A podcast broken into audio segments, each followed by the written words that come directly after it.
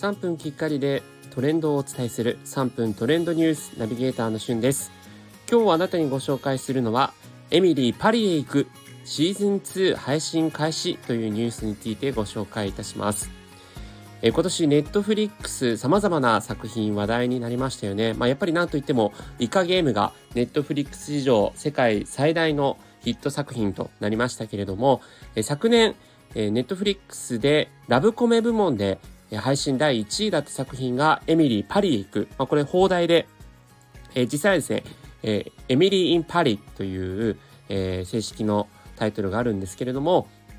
エミリーというですね、えリリー・コリンズさんが主演を務められている、まあ、PR 会社に勤めいるエミリーが、まあ、あることを境にこうパリへアメリカからパリへ、えー、実際にこう仕事で、まあ、転勤するということから物語が始まっていきます。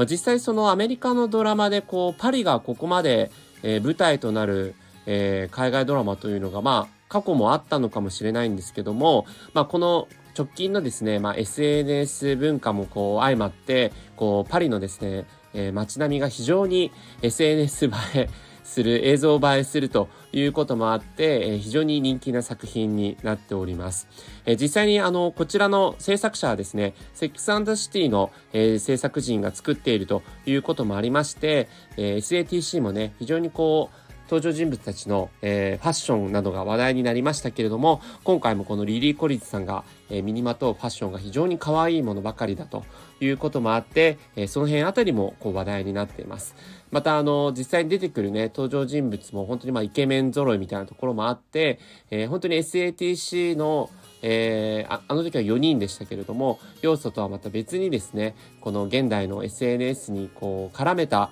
えー、エミリーのですね活躍ぶりが、えー、成長期がですね見られるということもあって